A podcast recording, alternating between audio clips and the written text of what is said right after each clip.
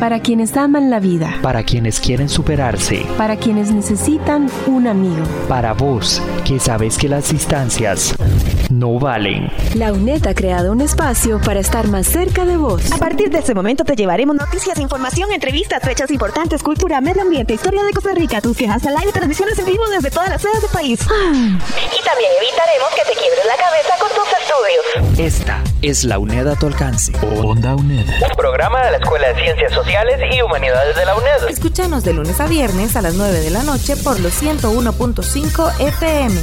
Onda UNED. Acortando distancias. Es que ustedes las mujeres tienen la cabeza en las nubes. Ocupan un hombre que les ponga los pies en la tierra. Es un abusador, sabía. Y los viejos machistas y abusadores como usted jamás cambian. Ay, no. A mí esos chiquitos autistas no me los metan en el aula. Ve, bicho raro, nada tiene que hacer aquí. Cuatro vidas, cuatro prejuicios, un evento, un solo lugar. Uy, uy, uy. Muchacho, deme la mano. Muchacho, cuidado, deme la mano. Réplicas, una película auditiva para superar prejuicios y visibilizar a las comunidades más vulnerables de nuestra sociedad. Onda UNED acompaña tus estudios. Cátedra sin fronteras. Acompañando tus estudios como solo Onda UNED lo sabe hacer. Cátedra sin fronteras.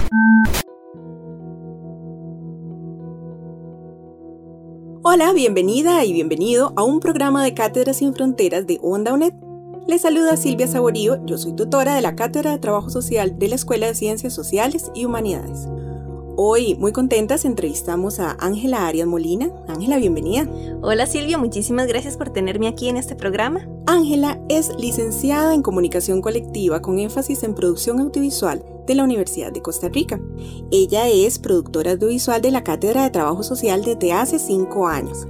La escuchamos en los programas de radio educativa que se realizan para el apoyo de las diferentes asignaturas de nuestra cátedra, la Cátedra de Trabajo Social. Además, ha laborado con 101.5 Costa Rica Radio y ha dirigido múltiples proyectos.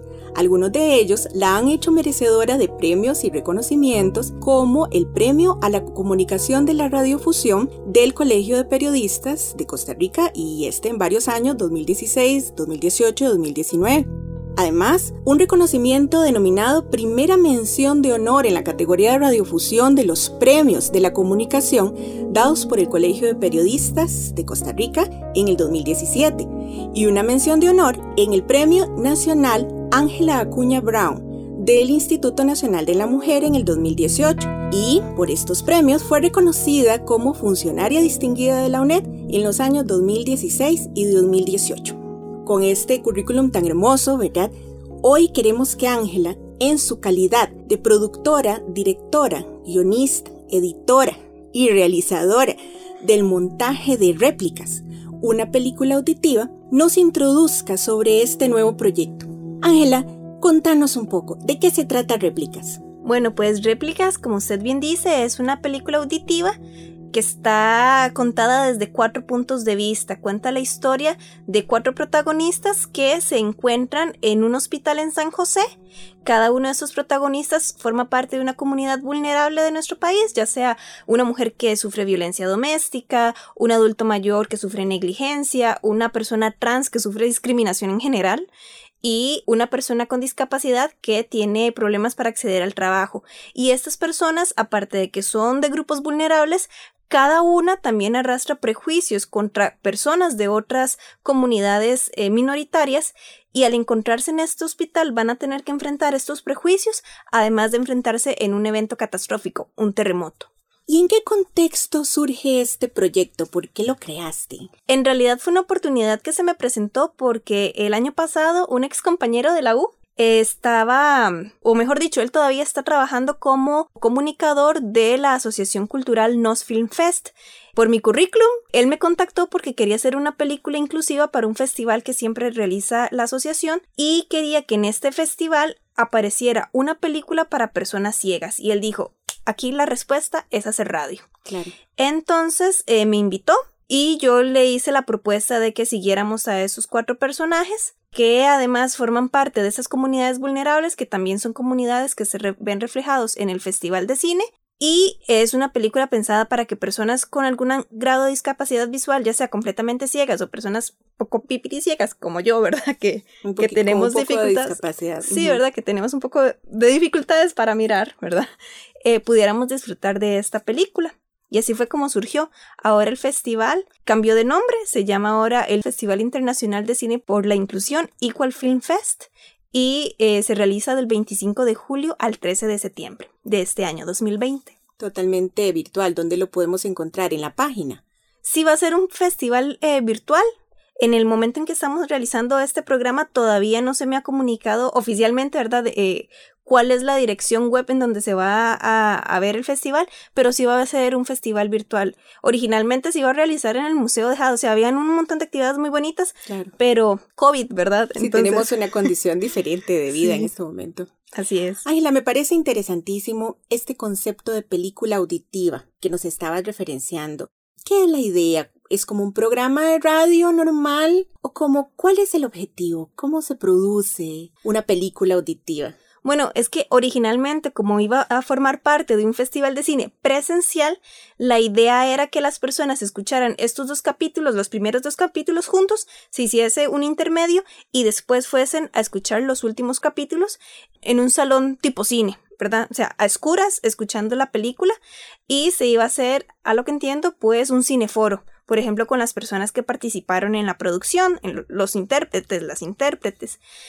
Ahora, debido a las características que han cambiado tantísimo, la manera en que se va a consumir este producto al final, pues nada más se va a poder disfrutar, ya sea a través de radio análoga, o sea, cuando prendemos la radio así en la casa o en el carro, o también de manera virtual a través de internet cuando se esté dando este festival en línea.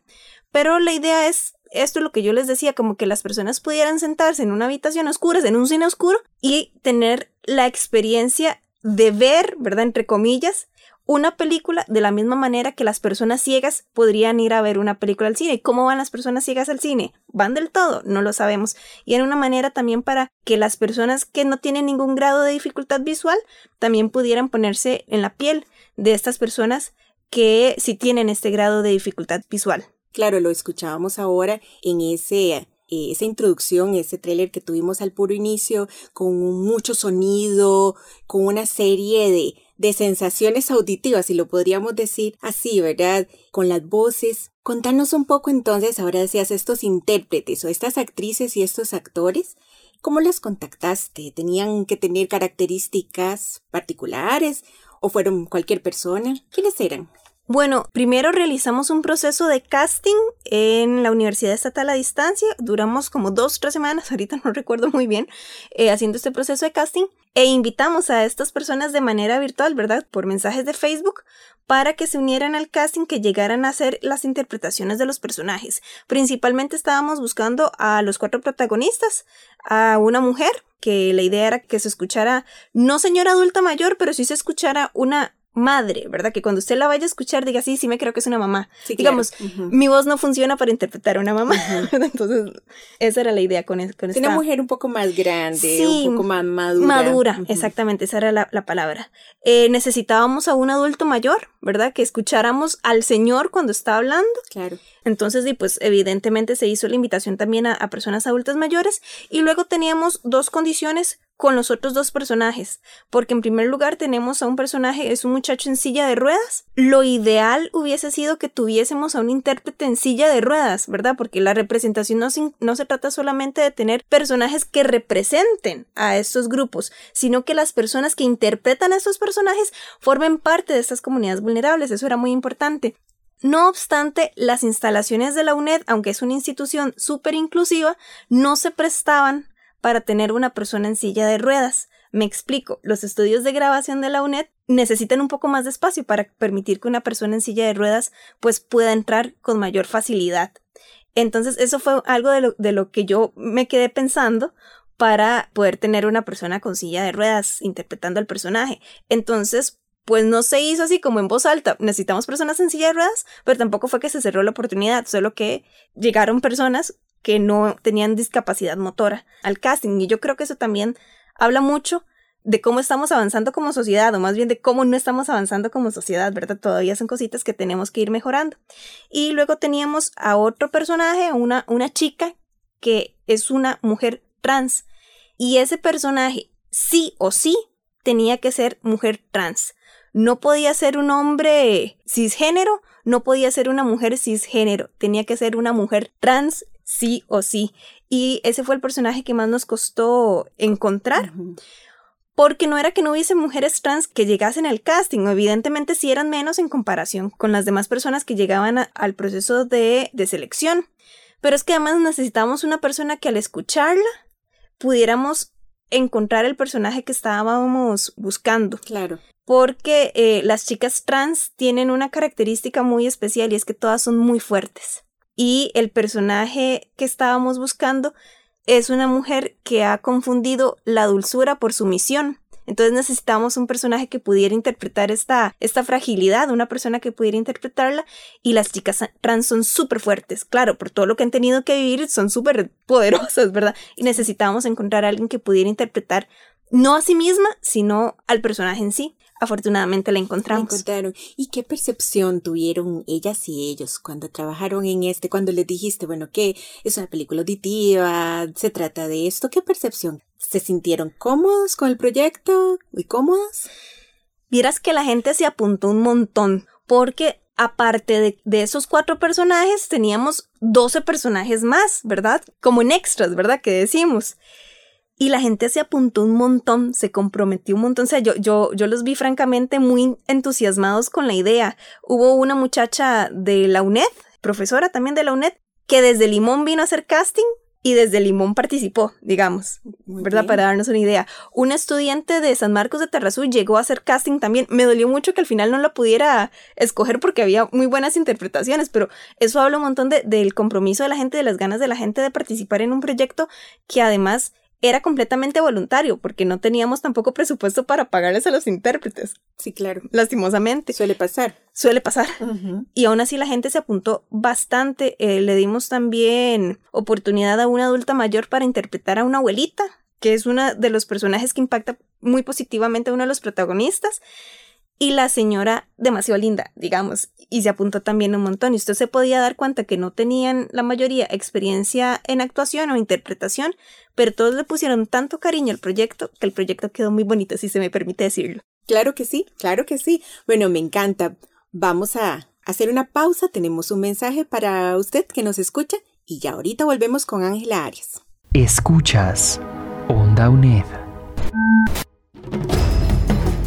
¿Sabías que? Como seres humanos, todas las personas tenemos derechos que dan garantías para convivir con las y los demás en igualdad de condiciones y oportunidades. Sin embargo, este reconocimiento no ha sido un regalo, sino un largo proceso de lucha para que los diferentes grupos poblacionales no hegemónicos y tradicionalmente excluidos logren el reconocimiento de sus derechos. En Costa Rica se han hecho acciones afirmativas para hacer cumplir lo establecido en la Declaración Universal de los Derechos Humanos con respecto a la igualdad y la no discriminación. Ha sido un proceso lento, donde cada grupo discriminado tiene que luchar para que se cumplan sus derechos. Este proceso inicia con la creación de la legislación y posteriormente, poco a poco, se incide en la cultura en general. Por ejemplo, la legislación para los derechos de las mujeres, personas con discapacidad y personas adultas mayores y más recientemente las personas sexualmente diversas. En 2015 se crea la política del Poder Ejecutivo para erradicar de sus instituciones la discriminación hacia la población sexualmente diversa, donde se declara a la Presidencia de la República y a los ministerios de gobierno como instituciones que respetan y promueven los derechos humanos y por ende libres de discriminación hacia la población sexualmente diversa. Esta política tiene un carácter de acatamiento obligatorio y aplica tanto a las personas usuarias como a las que laboran en el Poder Ejecutivo. Además, se crearon una serie de documentos como el Reglamento para el Reconocimiento de Derechos Migratorios a Parejas del mismo sexo y la Declaratoria de Interés Público y Nacional del Protocolo de Atención Integral de Personas Trans para la Hormonización en la Red de Servicios de Salud. También existe el Reglamento para el Reconocimiento del Derecho a la Identidad Sexual, y de género a las personas extranjeras en el DIMEX. Además, en el 2020 entró en vigor el derecho al matrimonio de las personas del mismo sexo, llamado matrimonio igualitario. Todas las personas tenemos derechos. Es importante que, desde cada espacio laboral y personal, recordemos el cumplimiento de la legislación y que somos agentes de cambio para una nueva generación.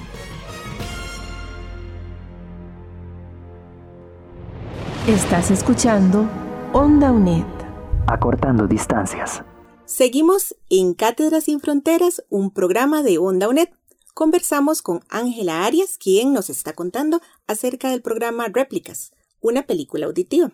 Vamos a conversar ahora, me gustaría muchísimo que nos contaras sobre los personajes y sobre lo que nos cuenta cada uno de esos personajes, porque exponen una situación específica, como lo decías al inicio, una forma de discriminación y violencia, ¿verdad? Como representante cada uno y cada una de ellas de un grupo de población específico. Me gustaría entonces que nos cuentes a los personajes de réplicas, porque en ondaonet.com, donde se ubica la película auditiva, cada capítulo lleva el nombre de cada personaje.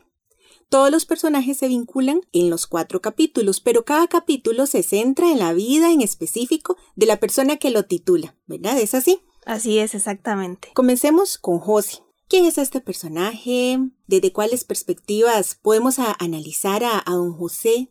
¿Qué situaciones nos representa? un poco pensando en qué va a encontrarse nuestro público, nuestros estudiantes y nuestras estudiantes cuando vaya a escuchar a don José. Don José, como usted bien dice, bueno, él es un adulto mayor, es una persona que sufre negligencia por parte de su familia, los hijos no lo van a ver, ¿verdad? No le dan la vueltita, como se dice.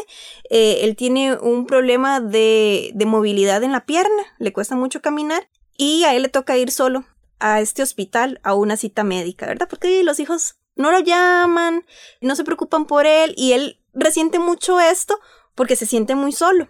Y también cabe aquí preguntarnos, bueno, ¿por qué es que los hijos lo tratan así, verdad? ¿Por qué lo maltratan? Claro.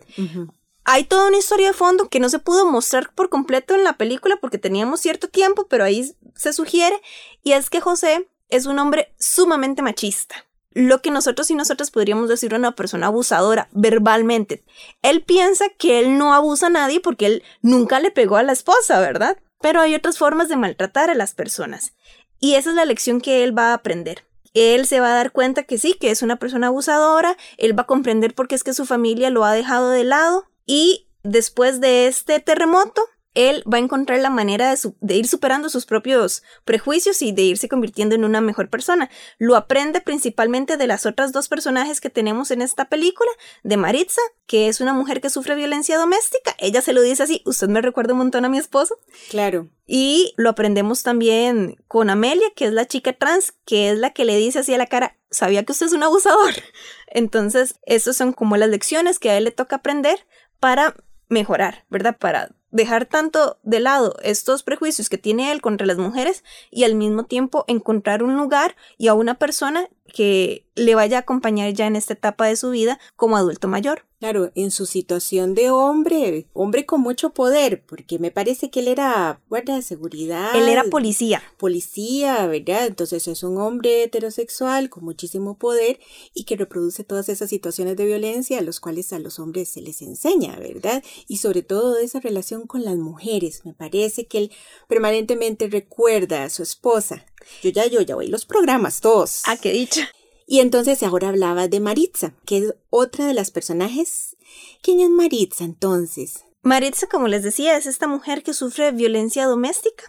Ella es maestra. Ella es profesional. Ella es profesional. Ella es maestra eh, de escuela. Y bueno, no les quiero hacer el spoiler, ¿verdad? Entonces no, les voy a hacer como un spoiler de la gran revelación de, de la historia de Maritza, pero la cosa es que el prejuicio que ella carga es contra las personas con discapacidad ella en sus aulas que no le metan a chiquitos en el espectro autista. Porque ella dice, no, es que tenemos que pensar en los niños normales, no en estos discos especiales, ¿verdad? Con esta carga muy negativa hacia las personas con discapacidad. Y pues claramente ella va a aprender muchísimo al respecto de Federico, que es nuestro muchacho en silla de ruedas. Él le va a enseñar que eh, las personas con discapacidad pues también merecen respeto. Y al mismo tiempo Maritza también va a aceptar que ella no vive en un cuento de hadas, que el amor romántico es un cuento, ¿verdad? O sea, que se acaba y así es como ella va a terminar superando también esa relación abusiva con su pareja, con su esposo, porque ella no se ha dado cuenta que está metida en el ciclo de la violencia doméstica que es algo que otros personajes, por ejemplo, la, asistente de Ventanilla, se lo va a ir a explicar como usted se da cuenta que si él amara, él no la trataría así, ¿verdad? Entonces, eh, eso también era como parte de los objetivos, tanto de que Maritza pudiese salir de este ciclo de la violencia doméstica, como además superar sus prejuicios contra las personas con discapacidad. Y nos hablabas entonces con respecto a Maritza de Federico. Contanos entonces, ¿quién es? ¿Es esa persona con discapacidad? ¿Un hombre heterosexual con discapacidad? ¿Qué plantea él. Federico es una persona que ha tenido suerte en la vida en el sentido de que forma parte de una familia pudiente. Entonces, a él... Recursos económicos... Eh, no le hace falta, ¿verdad? Él no se va a morir de hambre si no encuentra trabajo. Pero parte también de la dignidad de las personas es poder desarrollarse en aquello para lo que estudiaron. Y Federico es sumamente inteligente, tiene maestrías, él es abogado, se interesa mucho por lo que son los derechos de las mujeres. Y sin embargo, tiene un prejuicio muy fuerte contra las mujeres trans. Para él no son mujeres, son bichos raros que decidieron ponerse una faldita y ponerse en condiciones de vulnerabilidad. En cambio, él, ¿verdad? Él, dice, es que la, la, discapacidad no se escoge. A mí me discriminan por una condición con la que yo nací. Y a esta muchacha, o muchacho, como dice él, Amelia, a él lo discriminan porque él decidió ponerse en esta situación, ¿verdad? Entonces es, es como un tipo de crisis, tal vez siento yo que tiene Federico contra las personas como Amelia, que él no termina de aceptar al principio de que son mujeres. Los ve nada más como bichos raros, entonces tiene este prejuicio. Y bueno, pues a Federico también lo que le pasa es que por su condición de discapacidad solamente lo ponen a hacer pasantías. Claro, lo discriminan. Claro. discriminación laboral. Así es, no le dan brete, como dice él, y yo quiero brete, yo tengo más experiencia que este montón de gente y aún así no me dan trabajo porque yo estoy en silla de ruedas. Entonces es eh, la idea de Federico como personaje es retratar cómo a las personas con discapacidad se les discrimina independientemente de sus habilidades ganadas, o sea, porque Federico se ha ganado sus títulos profesionales, se ha ganado su experiencia, pero también era ver un poco como la hipocresía, creo yo, que tenemos como seres humanos de que decimos que somos buenas personas, decimos que no discriminamos a otros porque yo le pongo, porque yo también formo parte de comunidades discriminadas, pero aún así también humillan y también discriminan a otras personas. Entonces era un poco como poner esas dos caras de la moneda que a veces muchas personas somos muy, muy hipócritas y necesitamos primero vernos a nosotros mismos para poder alcanzar los cambios que queremos también ver en nuestra sociedad. Claro, porque creo que nos permite cuestionarnos cómo somos como sujetos, como personas, como sujetas, y poder ver hacia el otro. Tenemos nosotros, como decís, una serie de, situaciones que nos condicionan como personas, ya sea yo como una mujer heterosexual o el señor como un hombre heterosexual adulto mayor, pero que también tengo una serie de prejuicios y que también los tengo que trabajar y esto es muy importante para nuestras estudiantes y nuestros estudiantes que se van a enfrentar a situaciones tal vez completamente diferentes a como lo vivieron sus mamás o sus papás y lo se vivió en una generación anterior. Y ya para terminar, contanos de Amelia. ¿Quién es Amelia? Ya nos, las has hablado un poquito, ya sabemos que ella es nuestro personaje, una mujer transexual, pero contanos, ¿y qué características, qué categorías de análisis podemos identificar en Amelia cuando vamos a escuchar sus relatos que se dividen en los cuatro programas, pero la vas identificando. Con Amelia lo que sucede es que teníamos como varias ideas. En primer lugar, es como el personaje favorito mío y también el personaje favorito del el muchacho de la Asociación Cultural Nos Film Fest, ¿verdad? A la hora de, que de que nos sentamos a construirlo, se era como el personaje como, ay, cosita, ¿verdad? Ella lo que tiene como prejuicio tal vez es contra los hombres en general porque ella espera que la vayan a discriminar y de alguna manera pues no se ha encontrado a nadie hasta el momento que le demuestre lo contrario, ¿verdad? O sea, la discriminan en el taxi, la toquetean toda, llega este señor adulto mayor diciéndole que parece una mujer de verdad sin darse cuenta que eso es un insulto porque ella es una mujer de verdad, no es que parece, es que ella es una mujer de verdad y se encuentra este muchacho Federico que también la humilla, se encuentra el guarda que también la, la humilla, ¿verdad? Entonces ella tiene como este miedo, siento yo, a que la sigan despreciando los hombres principalmente y sin embargo, de alguna manera ella también va a aceptar que sí, que hay personas que tienen estos defectos, pero que ella es capaz de cambiar a mejor a las personas. Ella de hecho aprende esto con Federico. Federico y ella eh, tienen un desarrollo muy importante en la película en el sentido de que él la acepta y ella le enseña a él también a aceptar a otras personas, ¿verdad? Entonces eh, es como un crecimiento mutuo que se dan entre ellos. A mí me parece muy interesante esta película porque llegan todas estas personas, ¿verdad? A algo cotidiano que es ir a la clínica o a un hospital y de pronto hay una situación de crisis, que es el terremoto. Estamos haciendo muy spoilers, pero bueno, hay una situación de crisis que los confronta, que les dice, algo pasó, lo que yo vivo como ser humano, con, con mis condiciones, necesito cambiar. Me hace pensar diferente, me hace ver la necesidad o me hace sentirme diferente. Creo que esas situaciones de crisis, ¿verdad? Que a veces vivimos, tal vez incluso en este marco que estamos hoy día grabando con la atención al COVID, nos ha hecho replantearnos muchísimo dentro de nuestras humanidades y nuestras personas. Así que nos queda mucho por aprender. Nos queda mucho por aprender de las personas en contextos diversos, ya sea con discapacidad, con transexualidades, toda la población LGTBI, y también replantearnos las personas heterosexuales. Ángela, ya para finalizar, este programa de réplicas lo van a escuchar nuestros estudiantes de policiales, de educación, de bibliotecología. Al final, ¿cuál es el objetivo que queremos enseñar cuando ellas y ellos puedan escuchar este programa y lo analicen? Bueno, pues eso también es muy importante porque a mí se me olvidó mencionar que de hecho Réplicas, aunque surgió a partir de la sugerencia de la Asociación Cultural Nos Film Fest, evidentemente fue creado también pensando en esos estudiantes de estas asignaturas. Entonces, a los estudiantes de policiales de intervención en crisis, la idea era ver cómo las personas están reaccionando a través de diferentes crisis. Entonces, por ejemplo, don José, la crisis es la jubilación. ¿Qué hace ahora con su vida? ¿Verdad? Maritza, la crisis es la violencia doméstica que ella vive. Y lo mismo con Federico y con Amelia, que también tienen como ciertos procesos de crisis de que los discriminan, no encuentran trabajo y la crisis en sí, que es esta circunstancial del terremoto, ¿verdad? Entonces es que pongan atención a estas partes de cómo es que se van superando estas crisis y cómo es que se están desarrollando en sus diferentes etapas de la vida. Para los y las estudiantes de diversidad y educación inclusiva, que si no me equivoco son de Biblio, bueno, pues evidentemente la idea era mostrarles cómo a veces el papel de los y las profesionales en educación juega un rol súper importante en el desarrollo de los niños y niñas, y esto lo vemos por ejemplo en Maritza, que es esta profesional que aún así discrimina a sus estudiantes con discapacidad. Sí, tiene sus limitaciones, como, como cualquier persona, cualquier profesional, que nos enfrentamos a algo que nos es desconocido. Exactamente. tener limitaciones. Entonces, de ¿cómo hacemos, verdad? Como profesionales para más bien no discriminar a estos grupos que son los, los y las estudiantes menores de edad para poder asegurar de que se estén participando activamente en los procesos de educación, que sean procesos educativos inclusivos.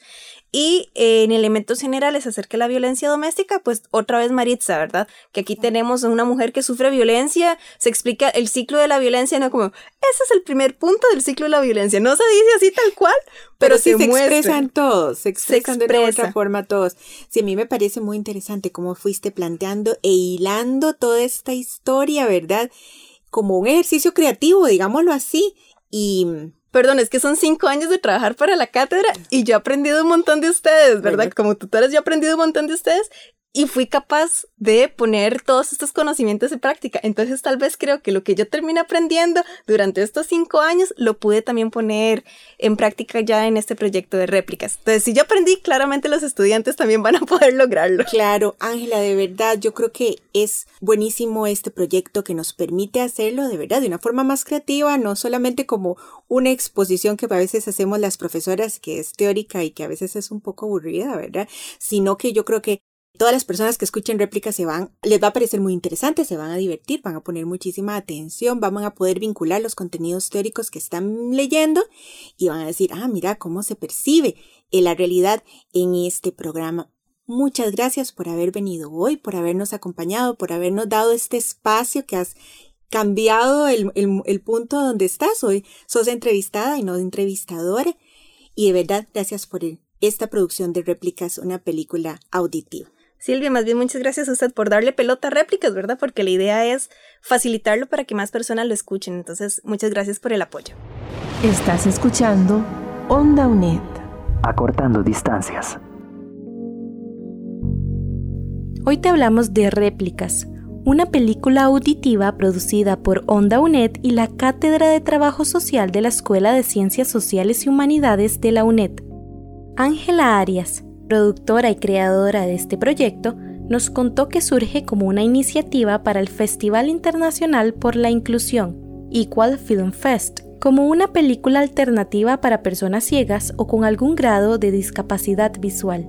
El objetivo de réplicas es evidenciar las múltiples violencias, desigualdades, prejuicios y posibilidades de imaginar una vida diferente y más equitativa para personas que representan grupos tradicionalmente excluidos, como son las mujeres, especialmente víctimas de violencia, las personas transexuales, las personas adultas mayores y las personas con alguna condición de discapacidad.